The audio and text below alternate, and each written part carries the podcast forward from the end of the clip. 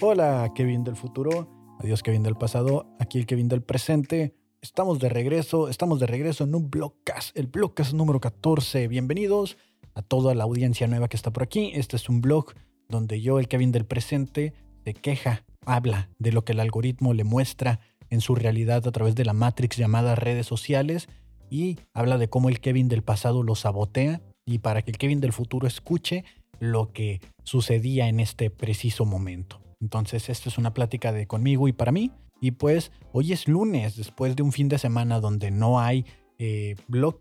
Eh, hoy estamos a 4 de julio, eh, día festivo para los americanos. Los, bueno, todos somos americanos para los gringos, exactamente. La gente estadounidense americana porque también en México somos Estados Unidos, por si no sabían. El otro día me dio mucha risa porque miré que, le pusieron a, le, le, dijeron a unos gringos que México también era Estados Unidos mexicanos y fue como, ¿qué? ¿Desde cuándo? Y es como desde toda la vida, amigos. Y pues sí, a veces, a veces se nos olvida, pero hoy es 4 de julio, día festivos para los vecinos, el vecino de arriba, el vecino chido, el vecino que todos vemos que presume que tiene, pero no vemos las carencias que realmente tiene, ¿no? Que todos vemos que tiene su casota bien arreglada y todo acá bien chido, pero que hay algo medio raro, ¿no? Que no nos termina de cuadrar y pues que en algún punto decimos queremos ser como ellos, pero no sabemos lo que estamos diciendo. Entonces estamos, estamos hoy aquí en, en el Blogcast número 14, hoy 4 de julio, y estoy muy contento porque cuando pasan varios días como que me recargo, ¿no? Como que me dan más energías de hacer estos blogcitos. Casi siempre el del jueves ya es como el que anda ahí como que, como que, ay, como que ya que digo, ¿no? Como que ya viene uno corrido tras otro. No he vivido tanto en estos días como para traerles información. Y lo bueno de que pasen algunos días como sábado y domingo, incluso parte del viernes, es que ahora sí traemos material, material bueno, ¿no? Material bueno para hablar Muchas gracias por estar aquí. Ya saben que de todo lo que hablemos aquí en las diferentes secciones, eh, todo está en la descripción con links para que vayan a, si quieren darle seguimiento o, verificar que lo que estoy diciendo exista y no lo estoy inventando, pues ahí están los links, está todo para que vayan. Eh, de nuevo, venimos eh, con el chismecito privilegiado, que es básicamente pues como lo que he estado haciendo mi día a día, mi diario. Y digo privilegiado porque ya me dijeron de que pues yo hablo desde mi privilegio y tienen razón, ¿no? Y no tengo por qué dejar de hablar desde esa parte porque tengo algo que decir respecto a los privilegios, pero pues esta es mi realidad. Por eso les digo lo que mi algoritmo me da. Eh, vamos a hablar de qué es lo que quiere que hablemos el algoritmo. Traigo por ahí algunas notas como que se están quejando de Luisito Comunica, ¿quién lo diría?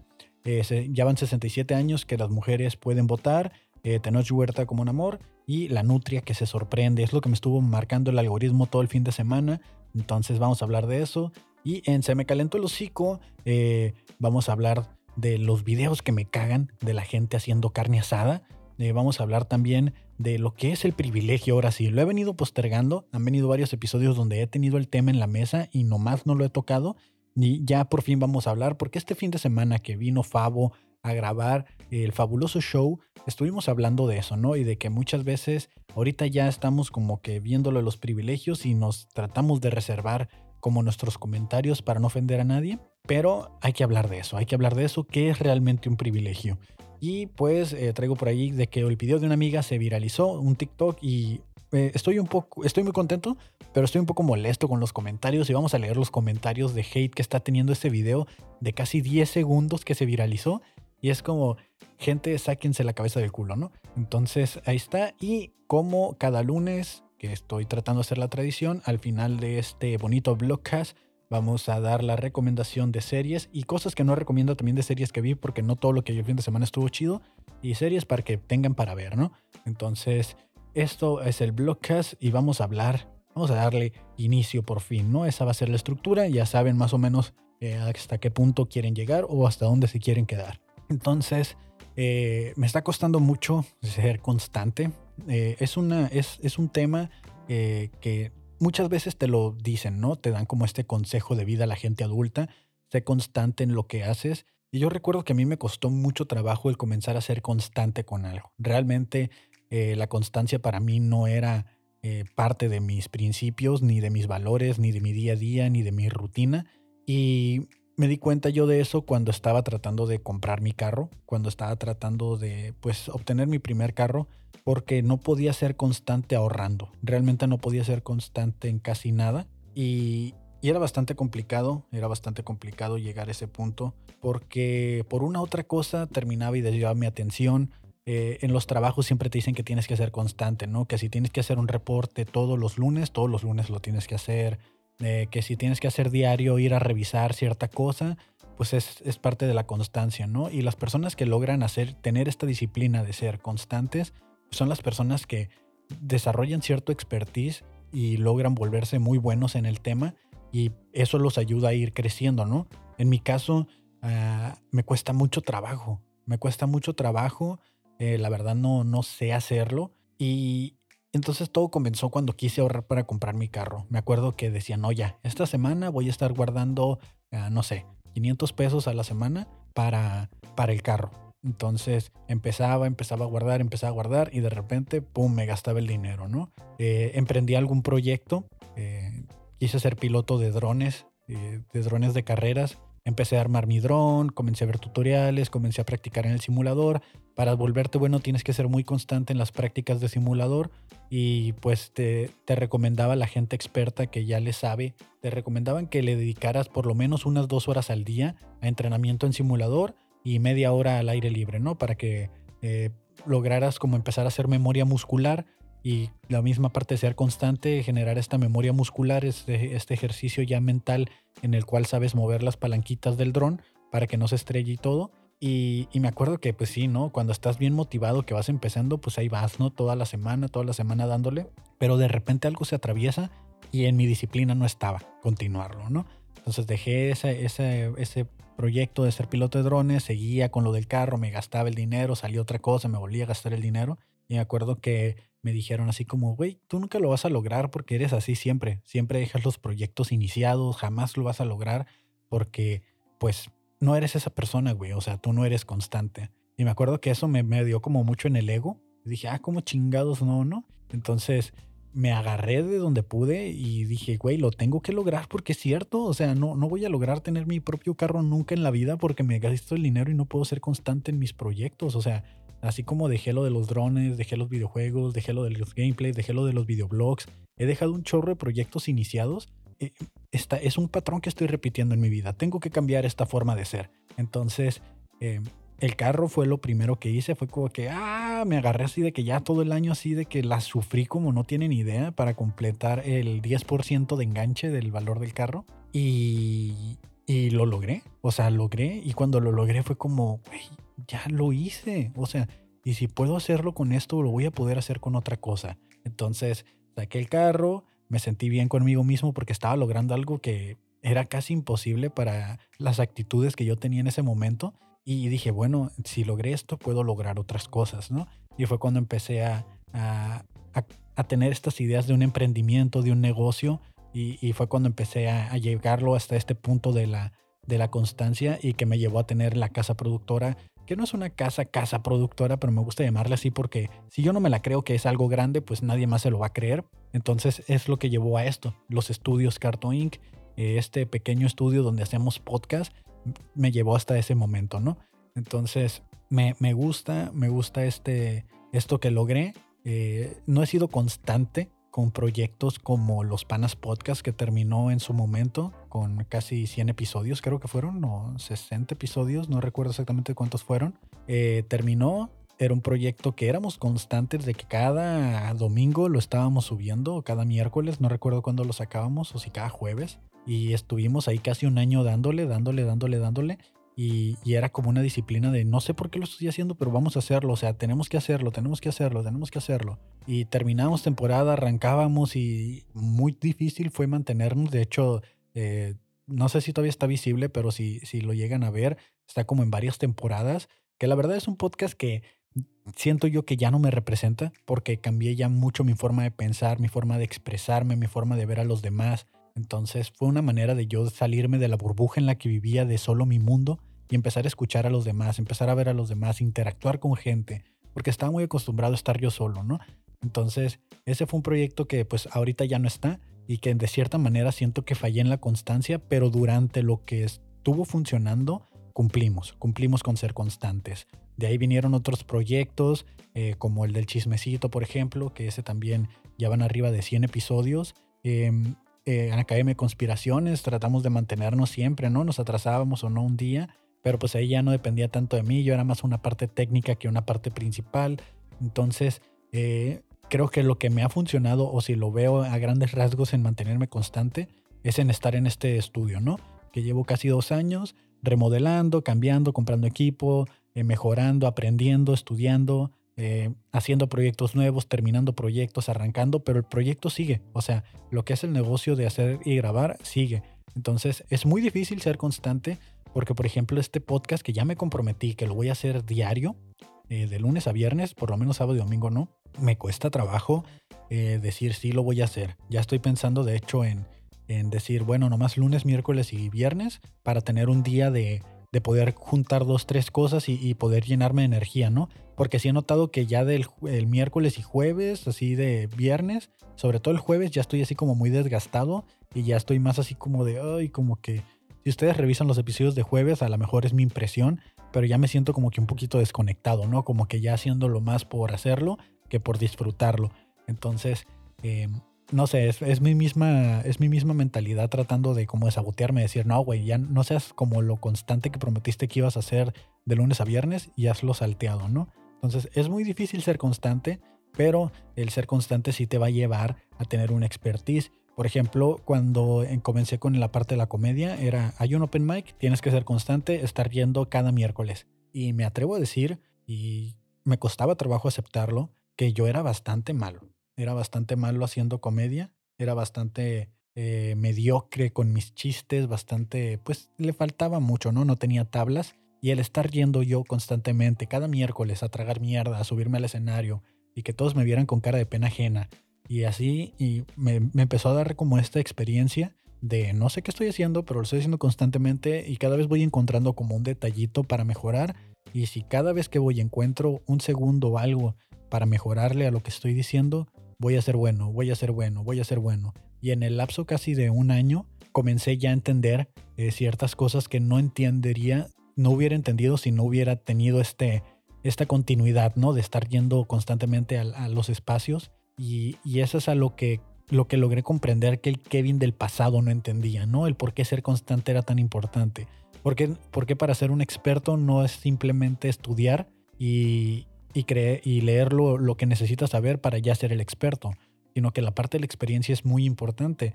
Y creo que eso es algo que en las universidades, en, las escuelas no nos enseñan y es algo que, que, va de la mano. La constancia y la experiencia van de la mano y, por eso muchas veces vemos a gente en puestos eh, muy jóvenes, pero vemos, los vemos en puestos gerenciales, en puestos altos, que, que no sabemos cómo llegaron ahí y los estamos juzgando de pendejos, de lo que quieras, pero muchas veces es por esto, porque no han tenido esa constancia en el puesto, son nuevos, no tienen la experiencia.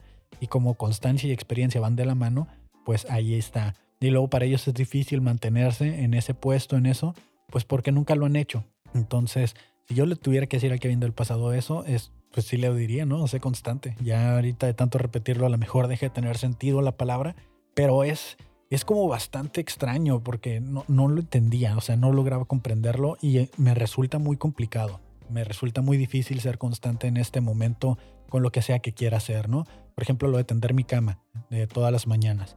Eh, lo he intentado muchas veces de que digo ya, ya, ya, ya. Ahora que ya entendí el porqué, el significado, que ya lo expliqué en otro episodio anterior del qué significa tender tu cama, ya es como que tiene un poquito más de fuerza, ¿no? El que lo esté haciendo. Pero sí me levanté hoy y fue como de que, uy, no lo hice y ahí voy de regreso a atenderla porque dije, no, güey, tienes que ser constante, recuerda que es por esto.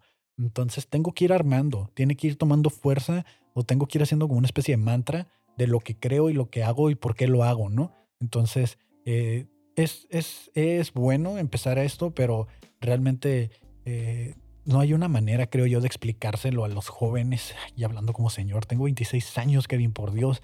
Y, también no debería ir por Dios porque yo no creo en Dios. Entonces, es, una contradicción completa de, todo lo que estoy diciendo, ¿no? Entonces, ser constante, ¿no? Ese es el tema eh, que particularmente lo traigo de fin de semana, ¿no? no Creo que iba más en la sección de se me calentó el hocico con, con esto, pero quería expresárselos porque pues hoy es lunes y la parte de no haberlo hecho sábado y domingo es como una manera de decirme que no rompí la constancia, sino que estoy cumpliendo con lo que dije, ¿no? Y, y ya, o sea, eso, eso es lo que quiero decir por la parte de ser constante.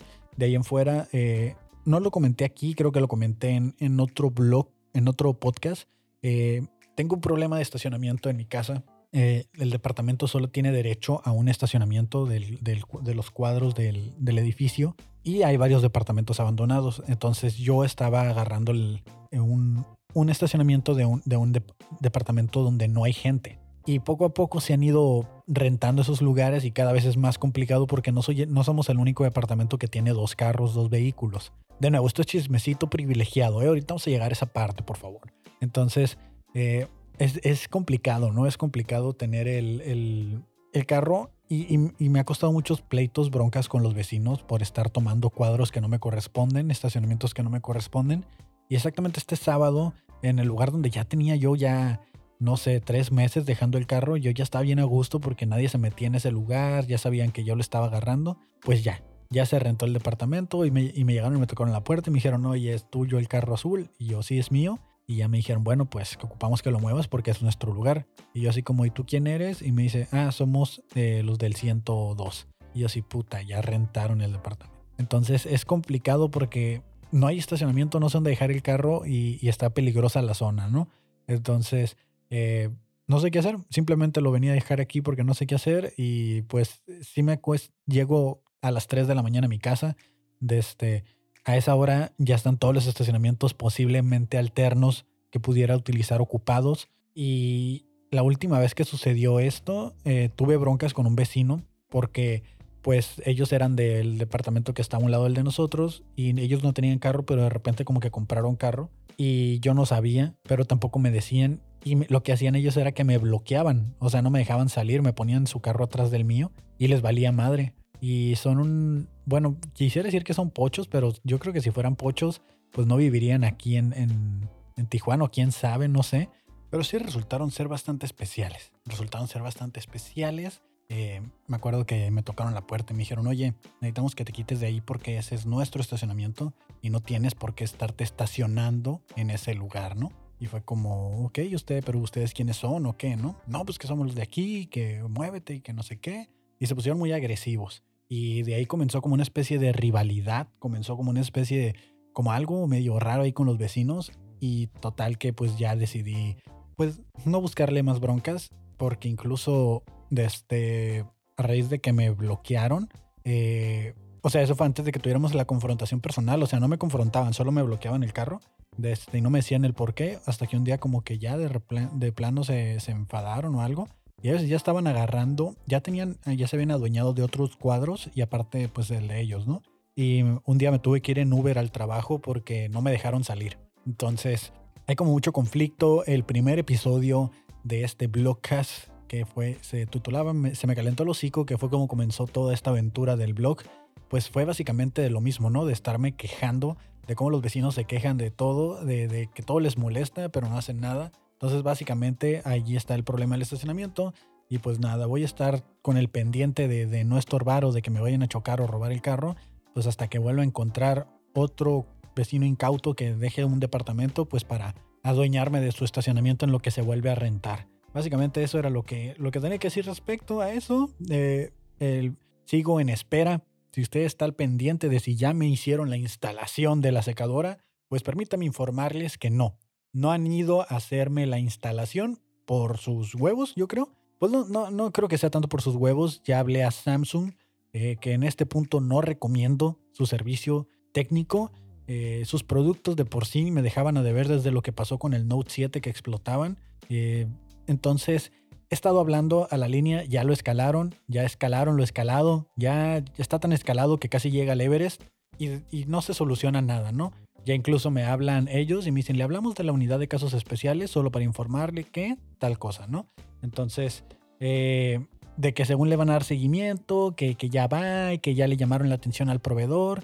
Entonces yo llegué al punto en el que dije, bueno, ¿cuál es el problema realmente? El problema es que me vendieron una secadora con con válvula para gas natural y así las están vendiendo todas. Entonces, es común que aquí en México, Tijuana, eh, manejemos lo que es el gas LP. Son diferentes tipos de gas. En teoría, eh, si queremos explicar cuál es la diferencia entre el gas LP y el gas natural, supongamos que el gas LP es aceite y el gas natural es agua. No se mezclan. El gas LP está compuesto por, por varios gases y el gas natural solo es metano. Entonces, esa es la diferencia. El gas LP en teoría es más denso y explota con mayor facilidad. Y el gas natural es inoloro y bueno, los dos son inoloros, pero el gas natural se evapora, por lo cual se va rápidamente, ¿no? Y el gas LP al ser más denso, al ser más tipo aceitoso, que no es un aceite, ¿no? Simplemente es para compararlos como agua y aceite. El gas LP, si hay una fuga, se queda eh, se cae a, lo que es el suelo y es por eso que hay más incidentes de explosiones con gas LP, porque en las fugas en lugar de evaporarse se queda, ¿no? Se, se, acumula y se queda y explota.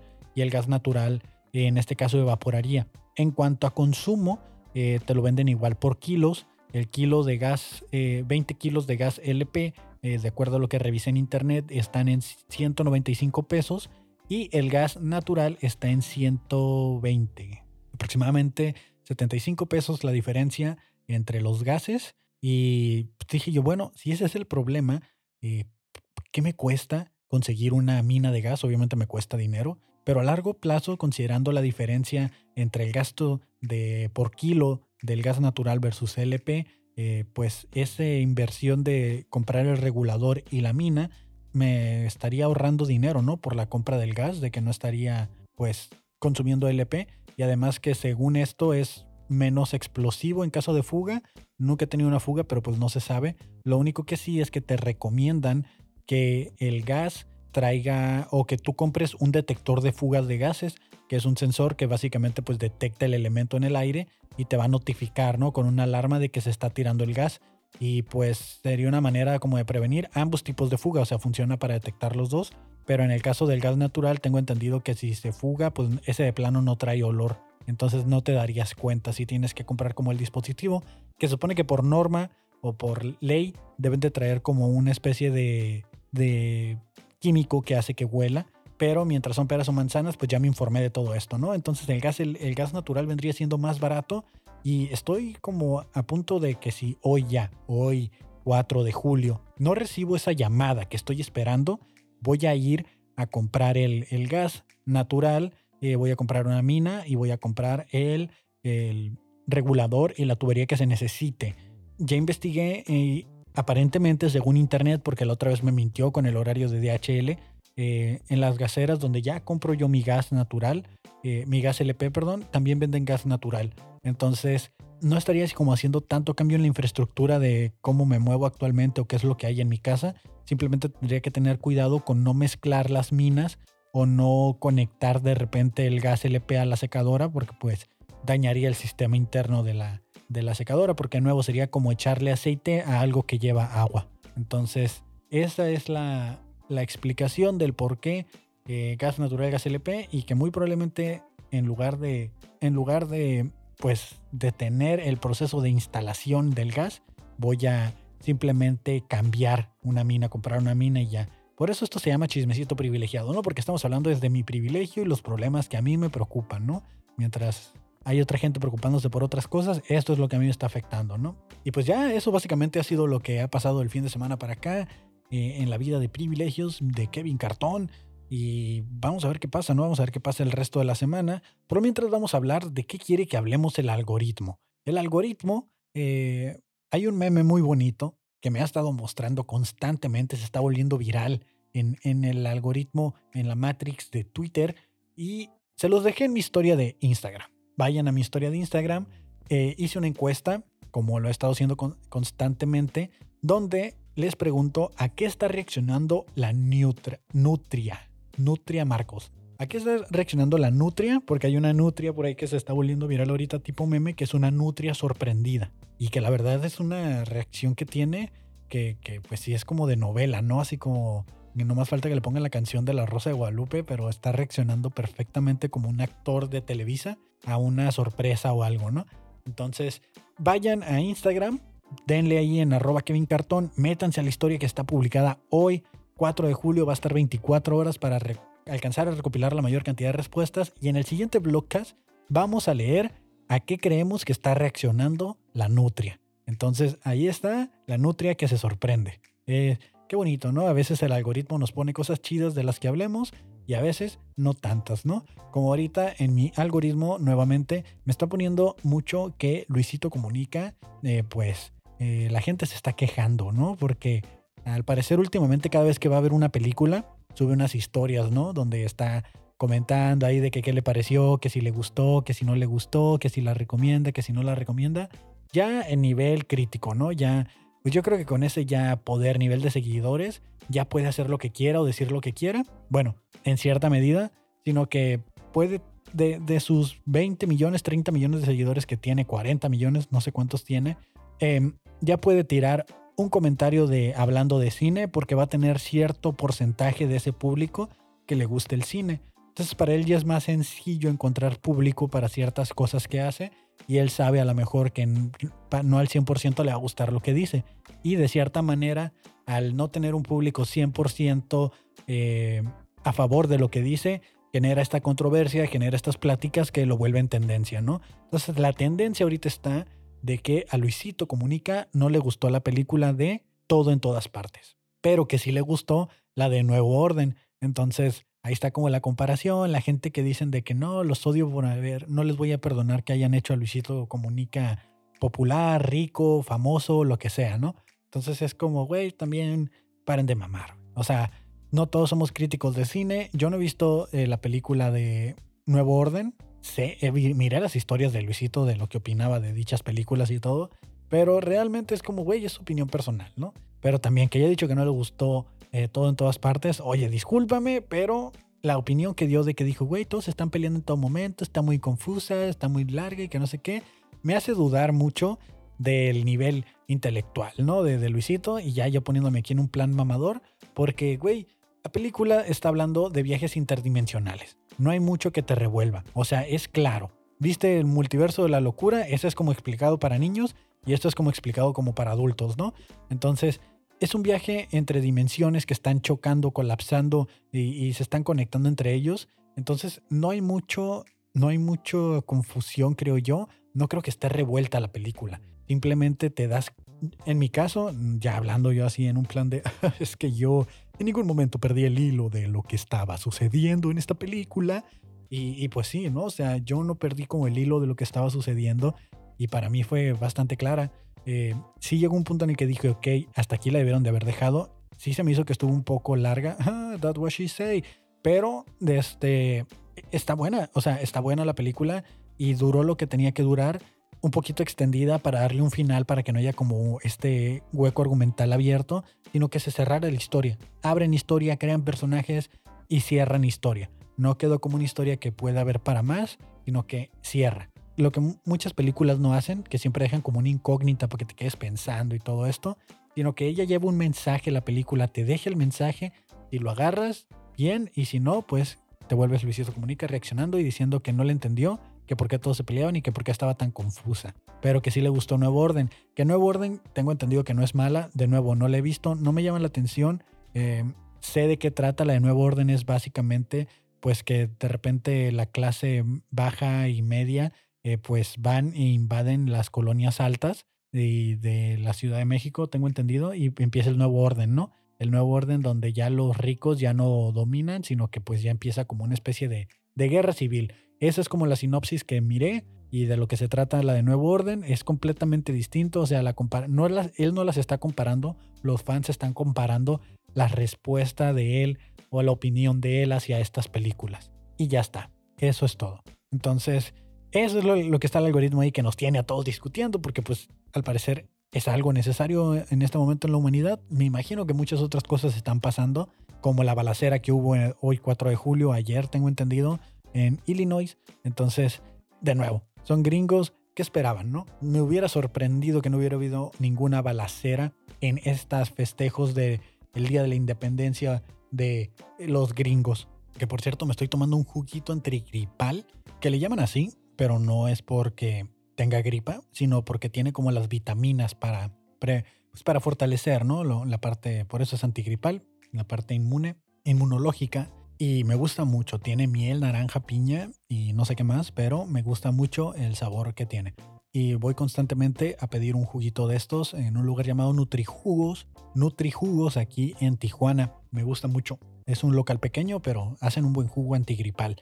No sé dónde más lo hagan, pero en específico me gusta ese. Porque he pedido jugos de naranja que parece que te dan agua de naranja en lugar de jugo. Y pues me gusta, me gusta. ¿Qué más? ¿Qué más quiere el algoritmo que hablemos? Eh, vamos a hablar de Tenoch Huerta. No quería tocar el tema, pero ahí está. Ahí está constantemente. Está saliendo Tenoch Huerta, que ya sacaron la imagen de cómo se va a ver, que es, para mí es como un dibujo, no sé si realmente él esté así de mamadísimo. Ya saben, los links están en la descripción por si quieren ir a ver a Tenoch Huerta mamadísimo, como Namor.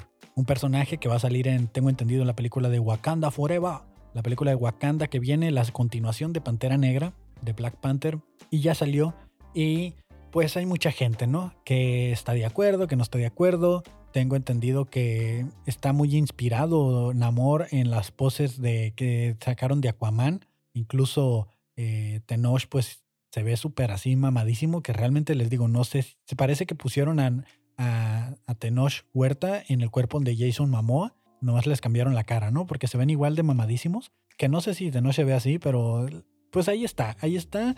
Hay mucha gente diciendo que al fin, que, que actores latinos, el poder moreno y que no sé qué.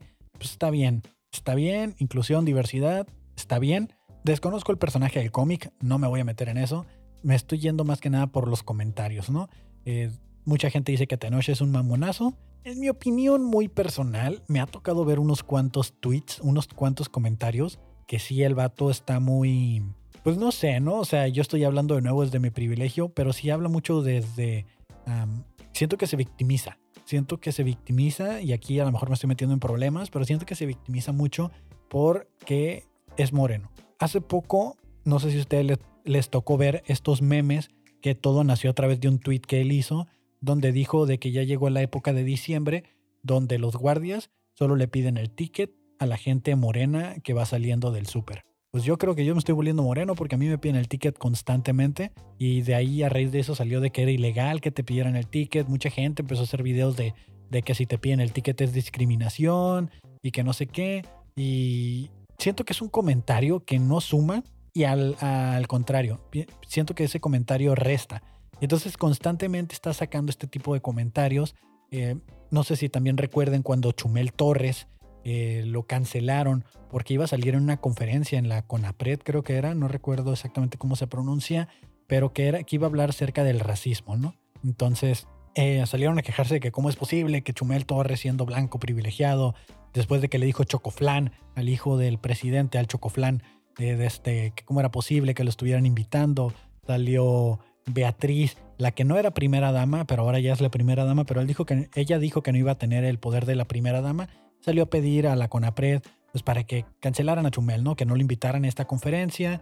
Él les había dicho de que no le invitaran, que no lo invitaran a él porque pues iba a haber mucho desmadre y efectivamente sucedió. Terminaron por disolver eh, a la persona de su cargo, a la persona que le invitó y se hizo un desmadre y al final terminó Chumel yendo a un debate en línea a través de Zoom con Tenoch y otras personalidades, donde lo que se enfrascaron básicamente fue en demostrar que Chumel era un ignorante y pues que estaba pendejo, pero desde cierto punto, de nuevo, ¿no? Es como este, buscar este conflicto, buscar este conflicto de, de que, güey, ¿por qué alguien blanco va a hablar de la discriminación? Ok, se entiende, ¿no? O sea, sí es cierto, lleven a alguien de que haya sufrido discriminación, pero no sé si nos salimos un poquito, así vamos a salirnos, vamos a retroceder todos hacia atrás, vamos a ver el problema desde fuera, vamos a ver el problema como si fuéramos aliens. Estamos viendo a la civilización, estamos viendo a gente en una red social digital, eh, a través de una Matrix conectados. Los estamos viendo que se están peleando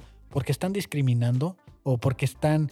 Eh, se está hablando un tema de discriminación de gente de color, así en general. Todos tenemos colores de piel distintos, diferentes colores. Y un color está diciendo, este color no puede hablar de cómo tratan a este otro color. Somos aliens, ¿eh? estamos afuera viendo el problema desde afuera. Entonces, eh, todos los de un color se le van encima al otro color y ese color dice, ok, tienes razón, yo no puedo hablar de cómo discriminan a tu color. Pero yo como alien digo, güey, pero el color izquierdo está hablando mal del color derecho, de lo que él no puede hacer. y no es lo mismo que están aplicando hacia el otro color, o sea, no es de lo que quieres que se hable, ¿me explico? O sea, no estamos siendo lo que juramos destruir, no estamos siendo, pues, lo mismo. No sé si me explico, somos aliens, ¿eh? estamos viendo el problema desde afuera. No estoy hablando como Kevin el blanco privilegiado, estoy hablando como Kevin el alien, desde afuera, viendo el problema desde afuera. O sea, yo diría así como, güey, ¿por qué los colores están peleando entre sí, no?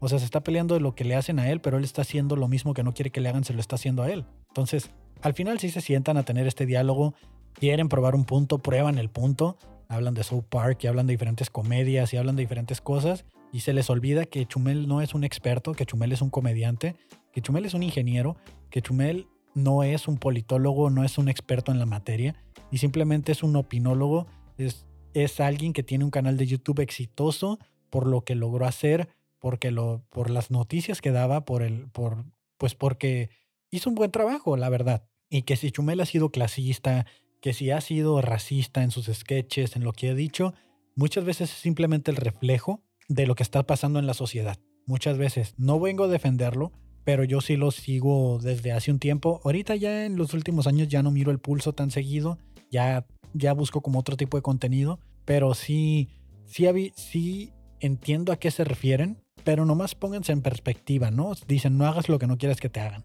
Y siento que ahí pasa un poco eso.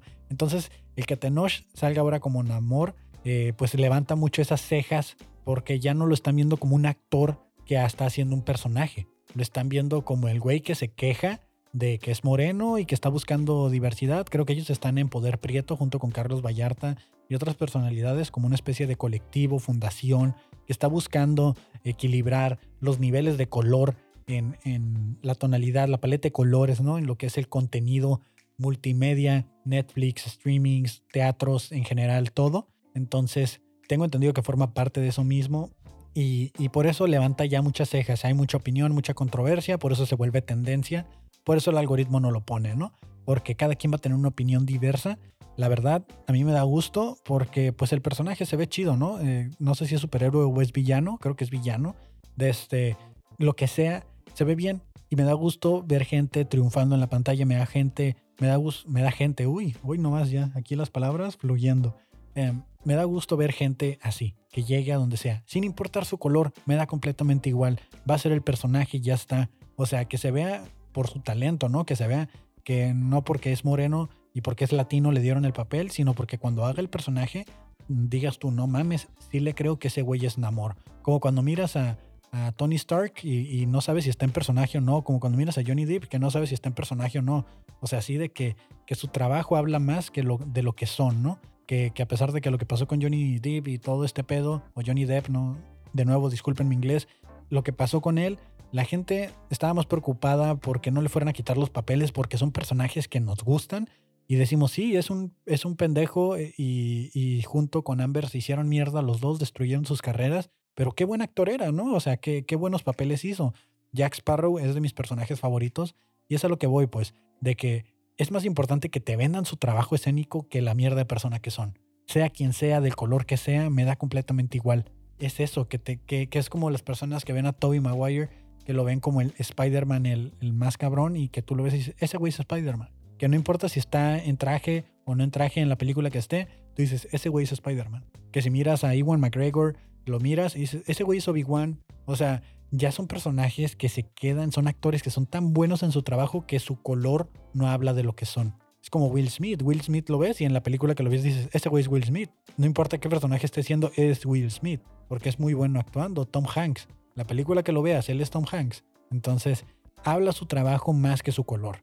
Y, aquí a mí sí me hace como, me, me preocupa un poco, me hace como mucho ruido que lo que esté hablando en este momento del personaje de Namor, porque obviamente no lo hemos visto en la pantalla, sea su color. Que estemos hablando de su color, de su sabor, de su origen. Ah, es que el actor es esto, es que el actor es aquello. Es lo único, es como de, güey, no deberíamos estarnos fijando en esa mierda. O sea, da completamente igual, simplemente vamos a ver qué pedo. Vamos a escucharlo. La neta, como, como este güey, eh, ¿quién es? Jared Leto, creo, el que la hizo en Morbidus y Morbius, Morbidus, Morbidus, eso.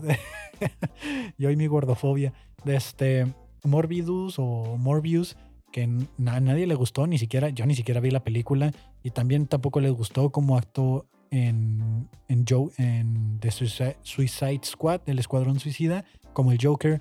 O sea que el vato puede ser guapísimo y lo que tú quieras, pero a nadie le gustan las interpretaciones que está haciendo en sus papeles de superhéroe, de supervillano o lo que sea. Entonces, que, que lo que hable de ti sea tu trabajo y no sea tu color, no sea tu apariencia, no sea nada de lo demás. Que sea tu trabajo, quién eres. Eso es lo que tengo que decir acerca de, de Namor o de Tenoch Huerta. Y ya por último, ¿de qué más quiere que hablemos del algoritmo antes de pasar a lo que me caliente el hocico? Imagínense si ahorita ya vamos así, ahorita que se me caliente el hocico, esto se va a descontrolar.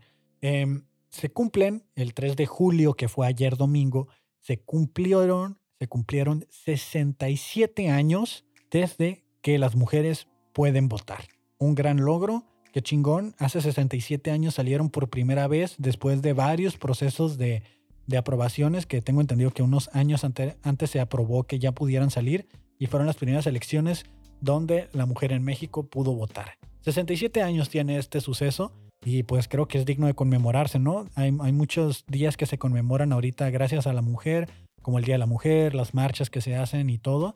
Entonces creo que se hizo muy poco ruido de este aniversario de que se pueda votar, eh, de este logro, creo yo, de, del movimiento feminista. Vamos a, vamos a darles el crédito, eh, porque realmente no sé quién fue el, la persona que lo hizo. Bueno, sí sé, pero está influenciado, ¿no? Está influenciado. Vamos a revisarlo porque estoy escarbando aquí en cajeta, ¿no? Me estoy enterrando yo solo. El derecho al voto de la mujer en México comenzó el 12 de febrero de 1947 con la publicación en el Diario Oficial de la Federación del Decreto de Adicción al artículo 115 para permitirles la participación como votantes y como candidatas también, quedando establecido que en las elecciones municipales participarán las mujeres en igualdad de condición que los varones, con el derecho de votar y de ser votadas. Así quedó eh, publicado en el Diario Federal el 12 de febrero de 1947 pero la primera votación donde fueron realmente ya a votar fue casi, casi 10 años después, el 3 de julio de 1955, que fue en la primera elección federal. Me imagino porque no era temporada de elecciones, ¿no? También. Todo esto fue derivado a las promesas de campaña que hiciera dos años antes el entonces candidato presidencial Adolfo Ruiz Cortines. Fue el 17 de octubre de 1953, una vez superado el trámite legislativo, el presidente Ruiz Cortines promulgó las reformas constitucionales para que las mexicanas gozaran de la ciudadanía plena. Entonces, ahí está eh, un movimiento importante. el presidente Ruiz Cortines fue una promesa de campaña que lo llevó, ¿no? Que me imagino que todo esto se derivó al movimiento feminista de las exigencias que ellas pues estaban pues con justa razón pidiendo. Entonces es algo que deberíamos de estar compartiendo de nuevo no me tocó verlo tanto porque es un buen logro para este movimiento tan importante y necesario en la actualidad y pues que tanto estamos necesitando. Esa sería la palabra que estaba buscando. Tanto estamos necesitando este movimiento pues para que haya una igualdad en todo. 67 años, muy bien, muy bien mujeres y pues a seguirle, ¿no? A seguirle que la marcha no se detiene y la lucha tampoco. Entonces, eso es lo que quiere el algoritmo que hablemos. Voy a dar una última revisada a Twitter antes de irme a lo que me caliente el hocico. Me vuelve a salir aquí la nutria, claro. Me mazo. Me mazo, la verdad. Me encanta. Hubo algo que también me, apareció en Twitter todo el fin de semana, que es básicamente, pues, eh, que la línea 2 del metro, la línea 2 del metro hubo un corto y pues se incendió. Como siempre, ya no es sorpresa que en el metro de la Ciudad de México esté pasando algo Afortunadamente nunca he utilizado el metro. Creo que si aquí en Tijuana hubiera una línea del metro, pues sería muy parecido, sería muy parecido a lo que está sucediendo, ¿no? O sea, realmente la corrupción es, la corrupción lleva a todo eso, a, ese descuido de las instalaciones y de los demás servicios que presta el gobierno. Entonces, em, hay videos, hay de todo. También un suceso increíble que ahorita hablaba de la balacera del 4-3 de julio de Estados Unidos. No se me olvidó, no me la pasé. La balacera de Rosarito, también que hubo el, este sábado, no me la pasé ni nada. Eh, simplemente pues está sucediendo, ¿no? En México también sucede, no hay que fijarnos tanto en el vecino, sino que pues aquí mismo, aquí directamente está sucediendo. Y pues qué triste que en México también esté sucediendo eso. Y pues nada, o sea, aquí en Rosarito, aquí nuestros vecinos de a escasos kilómetros, a 10 minutos está Rosarito de donde estamos. Y pues tengo entendido que llegaron y balacieron un lugar y hubo un incidente con una persona fallecida y un niño herido. Y pues esto se va a dar en todas partes, ¿no? No me gusta politizar tanto, sí, el algoritmo me lo estuvo poniendo ahí, pero pues fue una noticia en general. Y al igual como no toqué el tema de, de Estados Unidos, tampoco voy a tocar tanto este porque la verdad es como que ya, güey. O sea, dicen, mientras no te metas, pues no pasa nada, ¿no? O sea, desafortunadamente a veces en el fuego cruzado entre estas guerras que hay actuales, pues puede que sí esté sucediendo que tragedias o, o bajas civiles, pero ¿qué vamos a hacer? O sea, realmente de qué sirve que le estemos dando tanta importancia. Y pues bueno, vámonos ahora sí con mi sección favorita. Se me calentó el hocico, se me calentó el hocico y hubo algo que este fin de semana me, me prendió, de así de que, y de que miré y que no me había dado cuenta lo mucho que me molestan y no sé por qué es, ¿no? Psicólogos, atención aquí, empiecen a tomar notas, porque esta es esto cuenta, este, este blogcast cuenta como horas de prácticas profesionales, ¿eh? Me mandan y yo con mi RFC les firmo y les digo, claro que sí. Obviamente me mandan sus apuntes de, para que yo pueda mejorar, ¿no?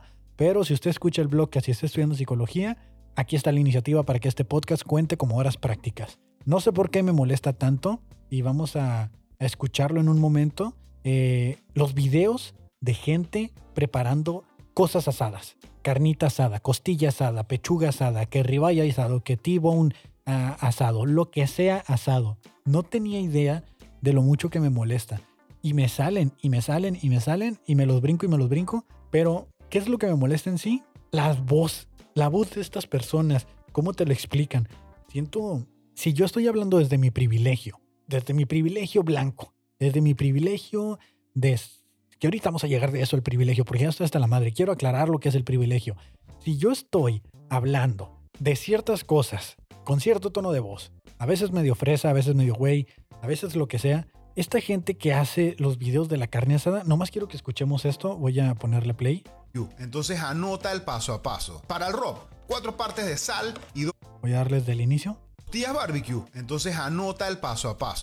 Puta madre. No me sale desde el inicio, pero dice, o sea, pa, Costillita barbecue, dice. A ver, lo voy a volver a cargar, a ver si lo agarro desde el inicio. A ver, ahí va. Pa, costillas barbecue. Entonces... Pa, costillas barbecue. Te voy a enseñar paso a paso para hacer las costillas barbecue. Explícame una chingada, güey. O sea, ¿por qué, güey? ¿Por qué tienes que decir él? O sea, pa, eso, eso, es lo que me caga. Independientemente, me maman las costillas barbecue. En mi Instagram dice catador de costillitas oficial. Uh, costillitas, catador de costillitas.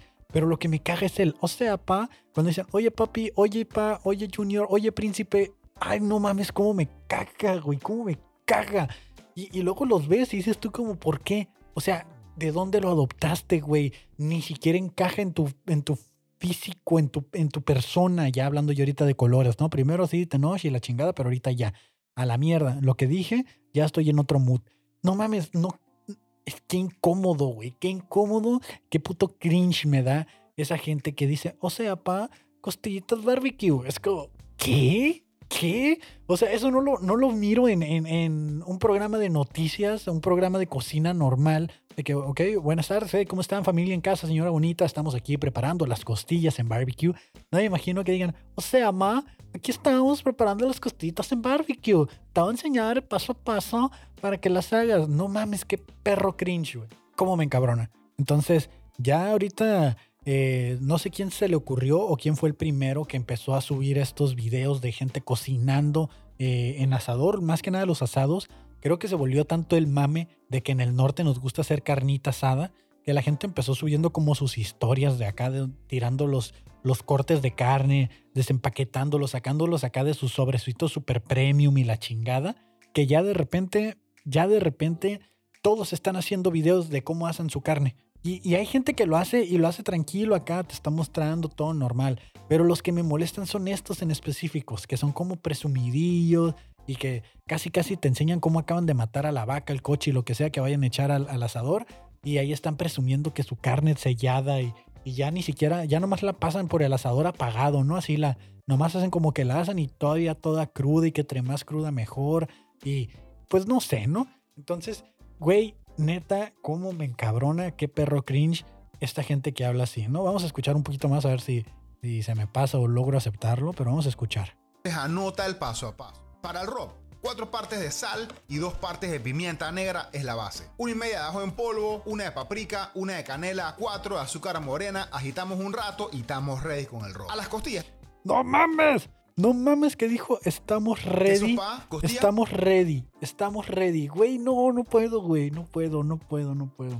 No puedo. Estamos ready para el roast. Ah, no mames, qué perro cringe, güey. Qué perro cringe.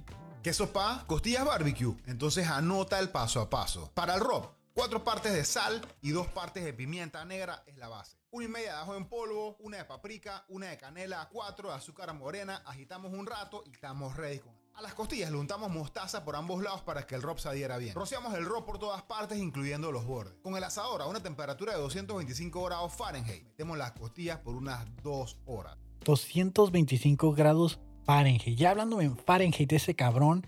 O sea, ¿en qué momento pasamos de hablar en centígrados? ¿Y cómo controlo una asadora que esté a 225 grados? ¿Qué pasa si está a 224? ¿Se vuelve más chistoso? Referencia a Bob Esponja. O sea, 226 se me queman las costillas.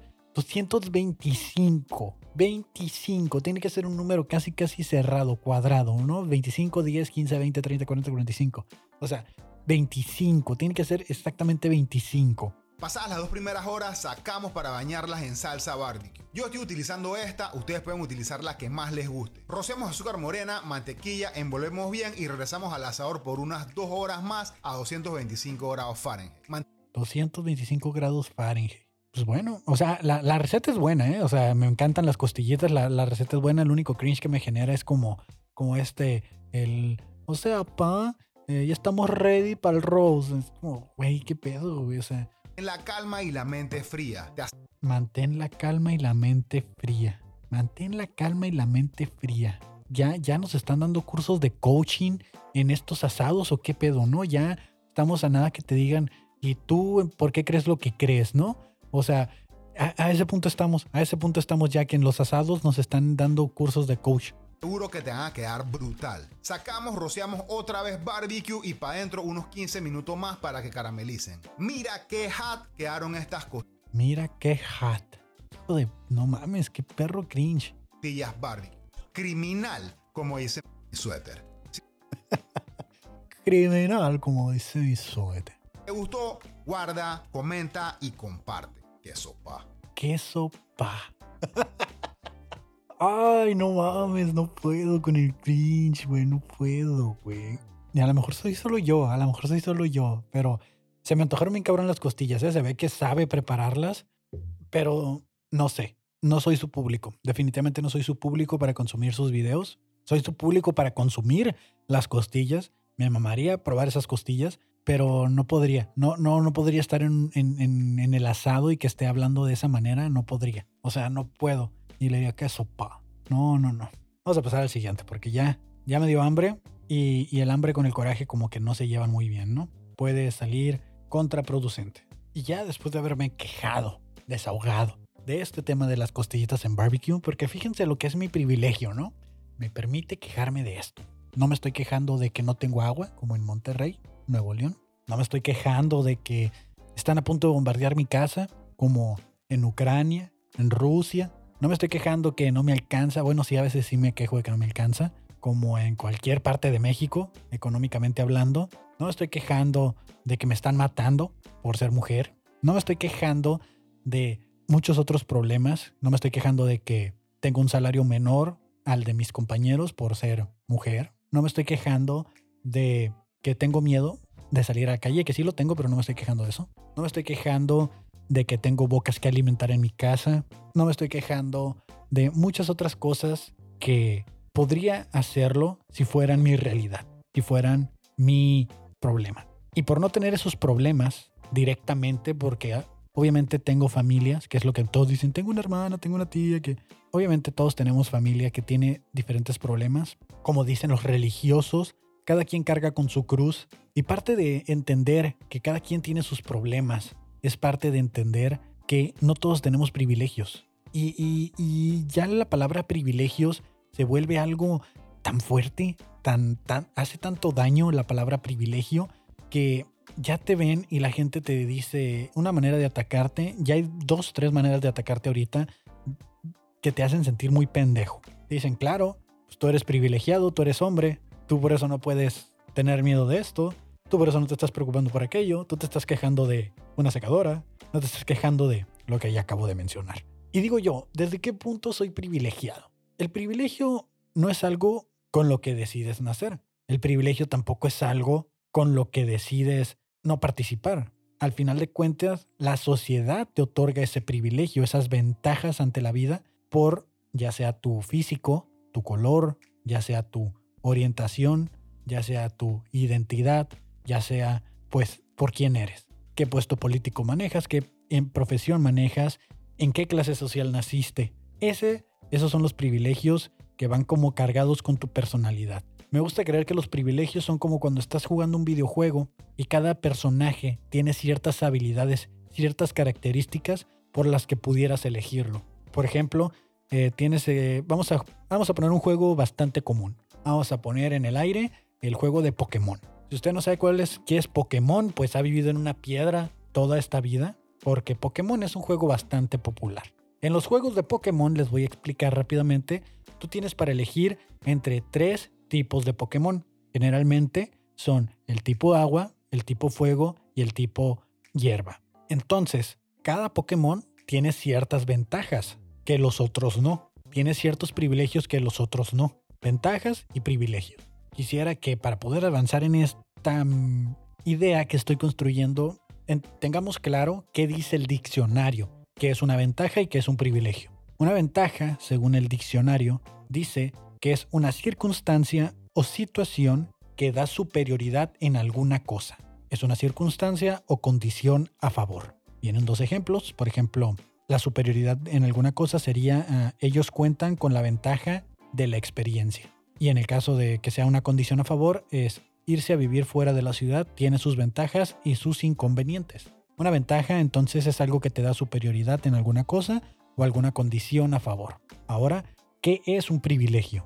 Un privilegio dice, según el diccionario, que es una exención de una carga, un gravamen, una obligación o una norma de que una persona con autoridad concede a otra de forma excepcional. Algo aquí muy clave que dice es que se le concede. alguien con autoridad se la concede de forma excepcional. También aquí eh, se explica que se le conoce como privilegio a la condición de ventaja atribuida a una persona. De nuevo, es atribuida. ¿Quién le da el privilegio? ¿Quién le da esa ventaja a la persona? grupo de personas, territorios por concesión de un superior o por una determinada circunstancia. Etimológicamente, la palabra privilegio es del origen latín privilegium, que vendría a significar ley privada de una persona o grupo de personas.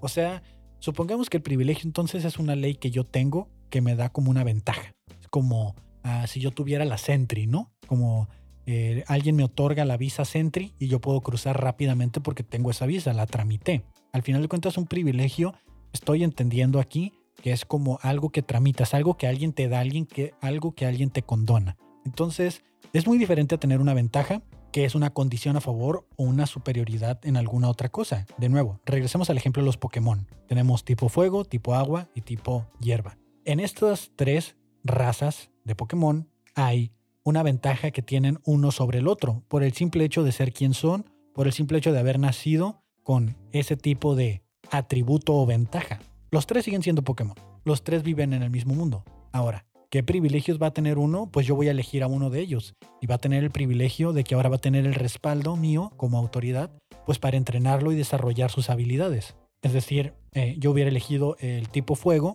y el tipo fuego tiene ventaja contra el tipo hierba pero tiene desventaja contra el tipo agua. Entonces, de cierta manera, voy a seguir teniendo como un equilibrio porque tengo una ventaja sobre uno, pero desventajas contra otros. El tipo fuego, vamos a decir, nunca va a pasar fríos, a diferencia del tipo planta o el tipo agua, que el tipo agua se puede adaptar al frío, pero el tipo planta moriría con el frío.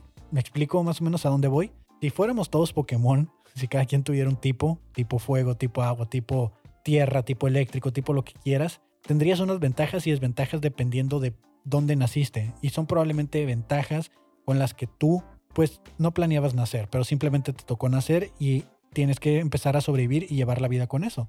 A través de privilegios que alguien te va dando, que ya sean tus papás, ya sea ya sean la sociedad, tu gobierno, eh, diferentes cosas, vas creando privilegios, vas entrenándote para superar las adversidades. Entonces, ¿en qué punto llega a ser un reclamo el que tengamos privilegios? El que digan, es que tú eres un blanco privilegiado, es que tú eres un tipo fuego privilegiado. Como, güey, yo no nací ser tipo fuego. Y a mí me dieron este entrenamiento, me dieron estas capacidades y el privilegio también se me otorgó por alguien más. Ahora, está ahí, ahí está la idea. No sé si estoy logrando que me entiendan, que si me estoy explicando o si estoy confundiendo más la situación, pero ¿en qué punto se vuelve tan malo que yo me exprese como, güey, soy tipo fuego y a los tipo fuego nos pasa esto? Tenemos problemas porque somos débiles contra el tipo agua y tenemos eh, problemas porque el tipo roca también nos afecta, pero el tipo planta me la pela. O sea, ¿en qué punto tengo ese, ese, en qué punto me dicen, hey, tú tipo fuego, deja de hablar de que puedes vencer al tipo planta? Y yo, sí, güey, pero hay otros dos cabrones que me vencen a mí. Sí, güey, pero estás hablando de que puedes someter al tipo planta. Güey, pero el tipo planta, güey, ese güey puede vencer al tipo agua también. Y puede vencer al tipo roca, que son los que me vencen a mí. O sea, hay, hay un equilibrio. Hay un equilibrio, es un yin y un yang.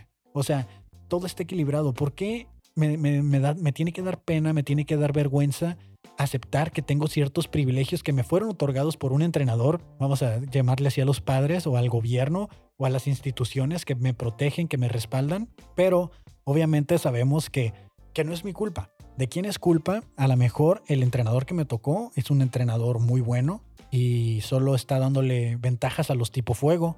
Entonces, ¿de quién es culpa? ¿De los tipo fuego de la persona que está entregando los privilegios? Entonces, a lo mejor, si todos nos ponemos de acuerdo, si yo tipo fuego digo, oye, eh, pues no estás dándole el mismo, la misma atención a los demás tipos de Pokémon, a los demás tipos agua, piedra y lo que sea, eh, creo que deberíamos de sentarnos y platicar para que sea algo más equilibrado y que todos podamos tener el mismo entrenamiento, pero las ventajas no van a cambiar. Y a pesar de que todos digan, es que todos somos iguales y que no debería haber diferencias, güey, estoy seguro que el tipo agua va a preferir seguir siendo tipo agua a querer ser tipo fuego, ¿no? Y por tipos quiero aclarar que me refiero como al color de piel. Ya así poniéndolo sobre la mesa, eh, es muy difícil que una persona pueda transicionar en un color de piel. Ahorita creo que la transición más exacta que hay ahorita o la, la, más común es la de género, la transexual, los transgénero, pero una transición en color, una transición en raza no se puede. Entonces, creo que deberíamos de aprender a diferenciar entre privilegios y ventajas y que el privilegio no viene de mí. Yo luché, yo me entrené, yo me capacité para lograr vencer ciertos gimnasios en la vida y lograr tener ciertos privilegios, pero no nací con ellos. Esos te los otorgan, se te dan por ya sea alguien con poder te lo otorga, pero esa persona con poder muchas veces te pide cierta situación, ciertas circunstancias que a lo mejor tus ventajas no te permiten llegar ahí, y eso está muy claro. Y si mis ventajas que me da la vida, si yo siendo tipo fuego, no me da para superar el gimnasio tipo hierba, perdón, el tipo agua, entonces tengo que buscar apoyo como en Pokémon haces un equipo, empiezas a organizarte y empiezas a diversificar, porque solo no vas a poder, tienes que buscar diferentes elementos que te vayan complementando y empezar a hacer equipo, ya sea con tu misma familia, con tus amigos, con gente. El camino va a ser más sencillo si trabajas en equipo. Entonces, lo vamos a llevar, vamos a llegar al, voy a conseguirme mis amigos tipo planta y vamos a llegar al gimnasio tipo agua y lo vamos a vencer. Y juntos vamos a ir creciendo y cada quien vamos a ir formando parte del mismo privilegio, vamos a ir obteniendo los mismos privilegios pero no vamos a tener las mismas ventajas porque somos diferentes. Aunque querramos, no se va a poder. Y eso es algo que a muchas personas les cuesta entender y que es más fácil señalarlo. Ya di muchas vueltas sobre el tema, estoy cayendo sobre lo mismo, pero voy porque me ha tocado gente que no quiere hablar en, los podcasts o que no quiere hacer cierto contenido porque les da miedo que les vayan a decir, ah, es que tú eres bien privilegiado, güey. Es que date cuenta que el privilegio no es tu culpa. Tú puedes conseguir privilegio haciendo diferentes cosas y tienes desventajas y ventajas que otros no tienen. Eso es 100% claro, eso sí no me queda ninguna duda. Yo tengo ventajas que la demás gente no tiene, pero no tengo privilegios que la demás gente no puede tener. Es a lo que me voy. Tú quieres tener el mismo privilegio que yo, hay una manera para que lo obtengas. Te va a costar más trabajo que a mí probablemente, o va a ser más sencillo probablemente, que es como lo que decía el otro día. ¿cómo es posible que alguien haga un contenido y por el cual yo me he estado esforzando cabroncísimo y no tengo esa ventaja de ser popular o esa ventaja de tener cierta herramienta con la que nací o no sé cómo llamarlo y, y que mi contenido se haga viral súper rápido. No tengo esa ventaja que ya a lo mejor se puede volver en un privilegio. Yo tengo el privilegio, por así decirlo, ¿no? De la persona que logró que su contenido en la primera semana, que tres episodios tenía 5.000 reproducciones, pues tiene el privilegio, después de mucho trabajo, de poder subir su contenido a una página donde va a tener esas reproducciones, porque tiene el privilegio de conocer a alguien, de haber trabajado por eso. Entonces, realmente creo que deberíamos de suavizar, deberíamos de plantearnos más antes de reclamarle a alguien por tener un privilegio y decir, güey, ¿cómo lo hiciste? En lugar de decirle, ah, pues tú cállate, pinche privilegiado. En lugar de decirle, oye, güey, pero ¿qué me recomiendas? No, o sea, tú ya tienes esa ventaja, ese privilegio que se vuelve al final una ventaja. Eh, ¿Qué necesito hacer? ¿Cómo lo hiciste para obtener ese privilegio? Porque no es algo malo. Dejemos de ver como que tener privilegios es algo malo. Yo me siento mal cuando la gente me dice, güey, es que tú eres privilegiado, güey, tienes una computadora, tienes un equipo, tienes un carro, tienes un trabajo tienes un micrófono, tienes eh, un, medio por donde hacerlo, tienes privilegio de tener ese tiempo para hacerlo. Yo el tiempo me lo hice, el carro lo compré, no salió del suelo, no nací ya con las licencias incluidas, no, no nací con las llaves en la mano. Eh, el micrófono no venía en mi cuna, no venía en la matriz junto conmigo, o sea, yo utilicé las ventajas que me dio la vida y las desventajas que también me ha dado, trabajé sobre ellas para en algún punto empezar a obtener privilegios y empezar a hacer el camino. Entonces, todos tenemos ventajas y desventajas. Y los privilegios están en nosotros que los obtengamos y nos va a costar trabajo obtenerlos a unos más que otros, de nuevo, por las habilidades que tenemos y en el ambiente en el que nos desarrollamos. Ya le di muchas vueltas, ya lo dije, lo repetí, ahí está el punto. Ya tenía días queriendo hablar de esto porque es, es, es, molesto y, y yo también me siento mal, pues yo también me siento mal de que me estén diciendo privilegiado por ser hombre, privilegiado por esto. No soy privilegiado por ser hombre. Tengo una ventaja que es ser hombre. Es muy diferente. Y está culero, está muy culero. ¿Qué puedo hacer al respecto? Nada. La ventaja difícilmente me la puedo quitar, pero sí puedo hacer algo para que la persona que me está dando un privilegio extra por ser hombre, decirle, güey, ese privilegio lo puedes diversificar. Ese privilegio no necesariamente tiene que ser para mí. O sea, también está en mí yo aprovechar esa ventaja de acceder al privilegio para que los demás podamos aprovechar de ese privilegio. También eso sí es lo que deberíamos de estar buscando. No estar tratando de que nadie tenga privilegios y que pinche gente privilegiada, como el güey que se quejaba de el rentero está siendo machista y privilegiado. ¿Qué? O sea, ¿qué, güey? Para empezar en la publicación ya la vimos en el, en el episodio 13. No había machismo tal cual y el privilegio jamás se vio. Pero ya lo utilizamos como un insulto, que era uno de los que le mencionaba. El segundo insulto es, ve a terapia, güey ay, ¿qué pedo contigo? Voy a terapia. Ay, no mames, ya deberías ir a terapia. Ay, oye, hay algo que trabajar ahí ¿eh? para que vayas a terapia. No sé ustedes, pero a veces sí es como de verga, güey. Está, está, está fuerte que te digan que vayas a terapia. Sobre todo porque hay gente que a veces no tiene la ventaja ni el privilegio de pagarse la terapia. Entonces, hay que tener cuidado cuando decimos eso. Y hay gente que no tiene ni la, ni la ventaja ni el privilegio de darse el tiempo para darse cuenta que necesitan ir a terapia. Yo he ido a terapia de vez en cuando, eh, ya tengo un año que no voy, pero sí he ido en periodos de 8 o 6 meses seguidos y de repente ya es como que ya me aliviano y vámonos, ¿no? A lo que sigue. Pero sí me cuesta trabajo tanto emocionalmente, porque a veces no estoy preparado emocionalmente para enfrentar una terapia, el que te desarmen y te, y te ayuden a armarte de nuevo. Eh, a veces no estás listo y a veces económicamente menos y, y hay muchos temores, muchos tabús, muchas inseguridades que, que, nos, que nos alejan de eso. Y que alguien te diga, ay, eso hay que trabajarlo en terapia, ¿eh? Uy, hay terapia, hay que trabajar. O que te estás quejando, están diciendo como que, ay, no, alguien necesita ir a terapia. O como esta publicación que me salió en Twitter, creo que encaja perfectamente con lo que estamos hablando ahorita. La voy a leer porque los comentarios fueron los que me hicieron como un poco de ruido. ¿Cuánto tiempo llevo? Eh? Yo ya voy aquí, una hora veinte. Chinga su madre, ya un chingo de tiempo ya. De este, dice, borren los putos comentarios de sus ex y ya tienen novia a la verga. Y le pone la gente así como que, ay, alguien necesita ir a terapia y que no sé qué. Y, le ponen, de este, ya aliviánate, ya estás grande para niñerías, ve a terapia y cosas así. Entonces, es como, güey, la morra tiene sus inseguridades Y hay gente que va a estar de acuerdo y que no va a estar de acuerdo, pero no es para que llegues y, y ya nomás por eso le digas ve a terapia. O sea, mucha gente por eso después se niega, porque cuando ya tienes que hacerlo es muy difícil. Cuando tienes que, que te dicen hazlo porque tienes que, es muy difícil que lo hagas. Pero cuando es algo voluntario que dices, no, yo decidí hacerlo, es mucho más sencillo. Entonces dejemos de utilizar eso como una, como una ofensa y vámonos ya, vámonos ya porque se nos está acabando el tiempo, eh, sobre todo porque ya son las 4, wow, me casi otra hora hablando eh, y no voy a alcanzar a subir esto a tiempo. Pero em, quiero rápidamente que escuchemos el siguiente chistazo de mi amiga Christine, que subió este TikTok hace unos días y se volvió viral. ¿Y por qué quiero que lo escuchemos? Porque quiero que analicemos los comentarios rápidamente. Voy a subir volumen a mi USB para que ustedes escuchen y escuchemos el chiste de Christine Gómez. El sordo eh, se llama José, pero no lo sabe, ¿no? Eh, un, amigo que, un amigo que nació sordo, eh, se llama José, pero no lo sabe, ¿no? Tengo un amigo que nació sordo, se llama José, pero no lo sabe, ¿no?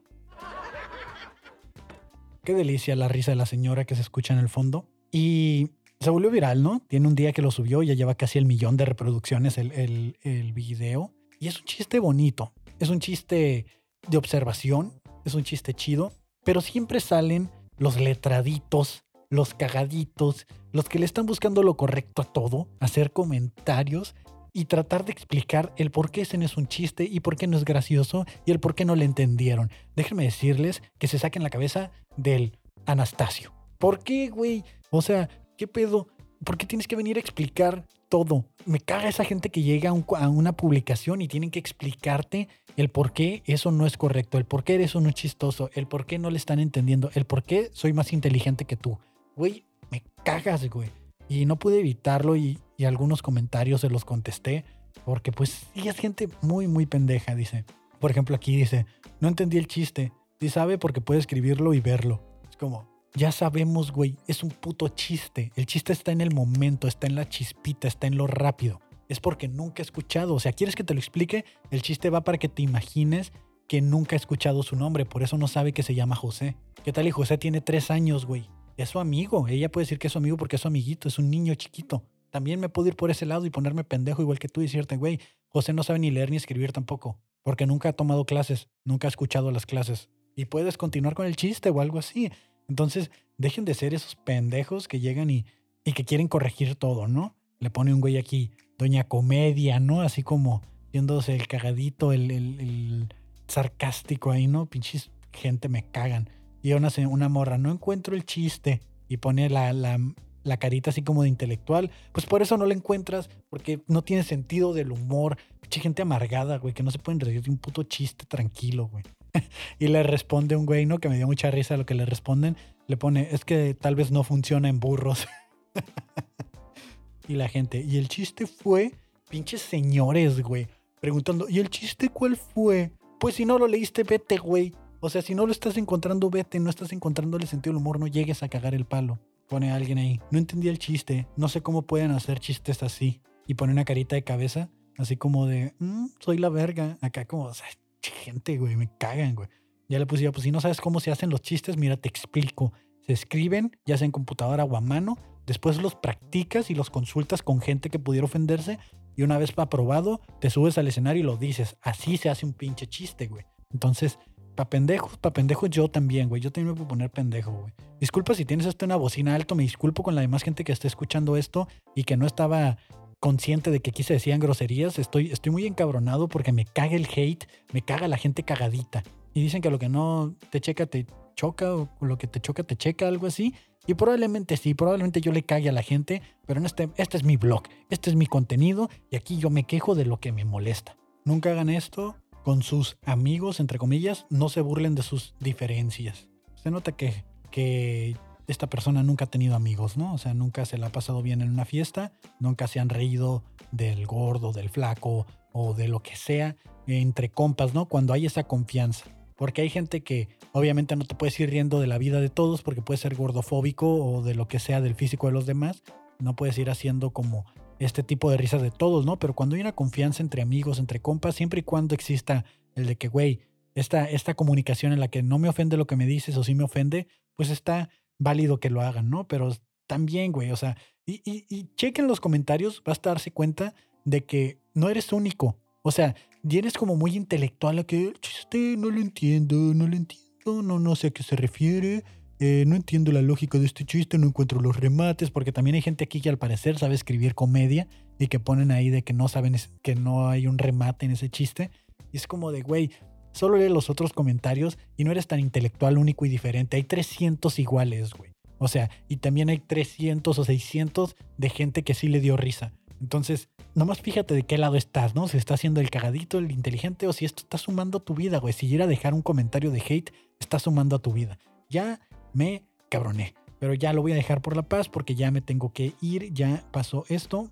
Eh, vámonos directo a las recomendaciones, ya para cerrar el episodio, ya tengo que subir esto, ya son las 4 de la tarde, ya, ya pasó el fin de semana, vienen las recomendaciones de fin de semana. Eh, quiero recomendarles una serie que acabo de ver, quiero recomendarles, quiero recomendarles esta serie que miré el fin de semana que se llama El futuro de las cosas. Es una serie nueva en Netflix es como una especie de tipo documental que nos explica, eh, en teoría, hacia dónde apunta la tecnología en ciertas cosas que van a, hacia el futuro.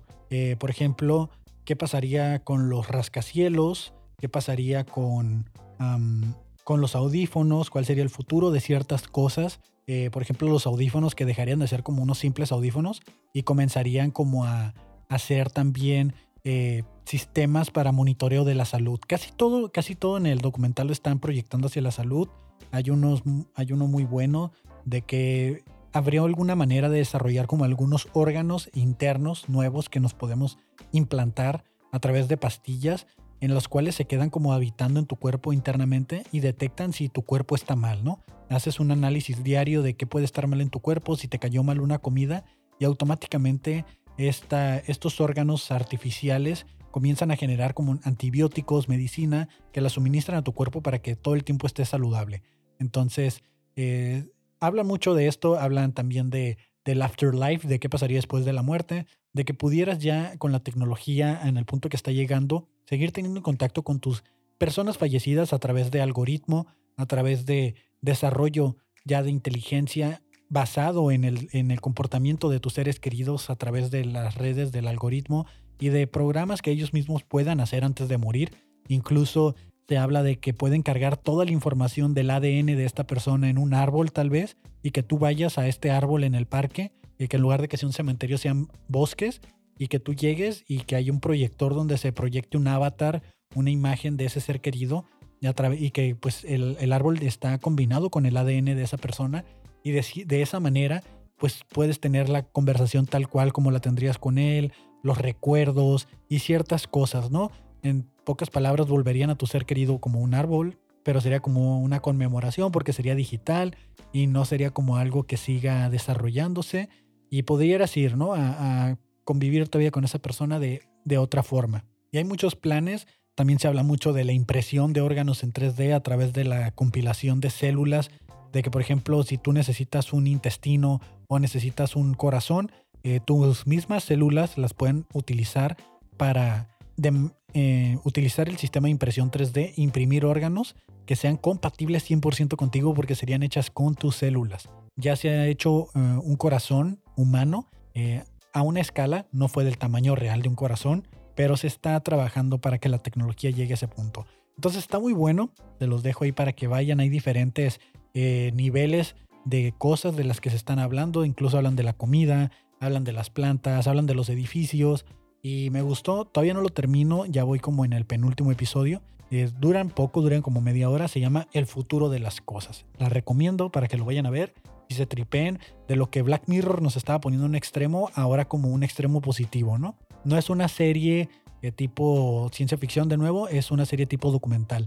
Y algo que no recomiendo, perdí mi tiempo viendo esta serie. Si la ven en Netflix, brínquensela. A mí no me gustó. Se llama uh, Men vs. Bee, hombre contra abeja. Y lo van a reconocer porque es el actor que hace a Mr. Bean, que prácticamente es una serie de Mr. Bean sin ser Mr. Bean, pero sigue teniendo como los mismos errores, las mismas pendejadas. Pero ah, no sé. Eh, a Mr. Bean lo quisiera, yo lo amaba, me encantaba Mr. Bean, pero aquí en esta serie no me gustó O sea, no me gustó para nada. Y es serie que es una película porque cada episodio de la serie dura 10 minutos. Entonces es una miniserie. Y te dan el spoiler desde un inicio de qué es lo que va a pasar. Desde que inicia la, la serie te dicen así como que al vato lo van a meter a la cárcel. Y luego te dice así como que tantos días antes. Y ya. Entonces ya sabes en qué va a terminar. No me gustó porque el actor siempre la hace como de pendejo inocente o tontón inocente. Y aquí está como en un extremo en el que dices tú como, güey, son incidentes que ya ni incidentes parecen, ya no, ya ni accidentes. O sea, ya es obvio que el vato se está ocasionando el daño o lo que sea que está sucediendo. Y están los chistes clásicos de caca y así. Y, pues la verdad no me gustó. Perdí mi tiempo viendo esa serie. Le dediqué cinco episodios, que creo que son los que hay o menos. Y no me gustó, no me gustó para nada, para nada, nada, nada, nada. O sea, Mr. Bean, 10 de 10. Pero esta serie, qué asco. Qué asco, no se la recomiendo.